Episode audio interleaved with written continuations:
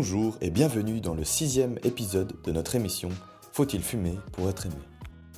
Aujourd'hui, nous aimerions comprendre si la prévention anti-tabac joue un rôle dans la perception que les gens se font vis-à-vis de la cigarette. La dernière campagne anti-tabac Smoke Free, lancée en février 2015 par l'Office fédéral de la santé publique, mise essentiellement sur la motivation individuelle d'arrêter de fumer ou d'éviter de commencer. Elle se manifeste par des spots publicitaires humoristiques. Certains opposants jugent cette campagne trop naïve et préféreraient effrayer le fumeur par des images choquantes. Les gens souhaitant arrêter de fumer le faisant généralement pour des raisons de santé, les fumeurs sous-estimeraient les risques en permanence. Moi, j'estime qu'actuellement, je fume pas une assez grande dose pour que ce soit euh, nocif pour ma santé, donc. Euh, le simple fait que je, ressens en fait cette consommation sur mon propre organisme, je, me sens moins endurant, je me sens, j'ai euh, niveau respiration aussi, je sens que mes poumons sont touchés et c'est quelque chose qui qui m'énerve en fait. J'aimerais ne pas être affecté négativement par ce que je fais et j'aimerais pouvoir retrouver une, euh, un esprit sain dans un corps sain.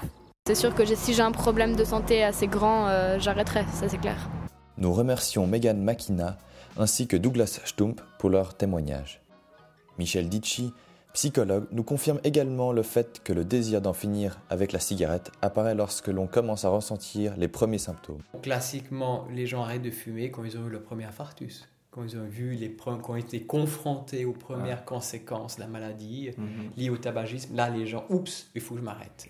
Certains sont pourtant d'avis contraire, comme ici Gaël Barman. Je crois que c'est Marc Bonan qui dit ça. Dès que l'on consomme, on se consume. Donc, je crois que vouloir viser la pureté, vouloir euh, la longévité de la vie sans aucune substance nocive jamais qui viendrait interférer, euh, me semble être une manière de privilégier la qualité, la quantité plutôt à la qualité. C'est fort éloigné de l'idéal antique de, de la vie brève. Nos contemporains visent euh, l'absolu et l'éternité sans savoir ce qu'ils y feraient.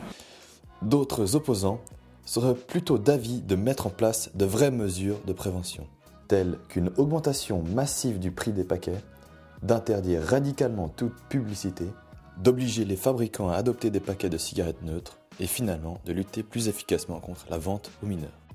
Nous avons cependant relevé que la prévention ne semble pas ou peu affecter les jeunes. Les extraits suivants pourront nous le confirmer. Ben, moi ça me choque pas forcément, étant donné que je fume pas beaucoup, mais j'ai pas l'impression que c'est quelque chose qui repousse les gens de fumer en tout cas. Euh, je pense que ça me touchait avant, ah, avant quand j'avais jamais fumé encore, donc plutôt quand j'étais petit comme un gamin qui croit à ses parents, moi je me disais, ah ça c'est vraiment mal, il faut pas essayer.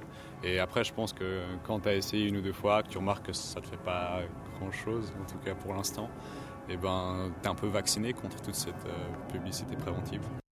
Euh, les, euh, les, préventions sur les paquets concernant ces images choquantes sont certes impressionnantes quand on les voit la première fois, mais on les oublie vite.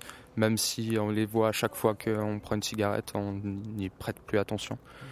Et euh, le simple fait qu'on ne puisse pas fumer dans les lieux publics, je trouve que ce soit une bonne chose, parce que cet aspect de fumoir ne devrait pas vraiment être présent. Mais, mais sinon, ça ne m'affecte pas plus que ça. oui, l'augmentation du prix des paquets, certes intéressante, étant donné que bah, ça touche le porte-monnaie.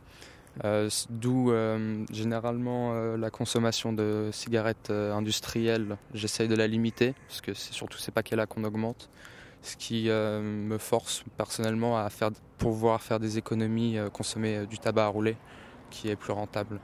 L'augmentation du prix des paquets de cigarettes m'est indolore.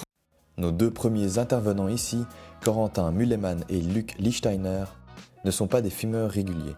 Ils ne semblent pas être affectés par la prévention, plus du moins dans le cas de Luc. Pour les fumeurs réguliers, le prix est généralement l'aspect qui les touche le plus directement, comme nous l'a très bien expliqué Douglas. Cela ne les empêche pas pour autant de poursuivre leurs activités. Concernant l'interdiction de fumeurs dans les lieux publics, déjà en vigueur depuis le mois de mai 2010 en Suisse, tous les fumeurs que nous avons interrogés pensent comme Douglas que c'est une bonne chose. Le fumeur a parfaitement conscience qu'il est la source du tabagisme passif et ne souhaite pas le faire subir aux autres. de par les conséquences néfastes et les conditions auxquelles le soumettent son activité, le fumeur ne serait plus perçu comme une figure attirante. Donc, si ce n'est pas par son image, le fait que la cigarette soit autant utilisée lors des rencontres serait dû à la confiance qu'elle pourrait inspirer à son consommateur. Nous nous demandons aussi si la cigarette électronique jouerait le même rôle que son aîné. Nous approfondirons cela dans le prochain épisode. Merci de votre écoute et à bientôt.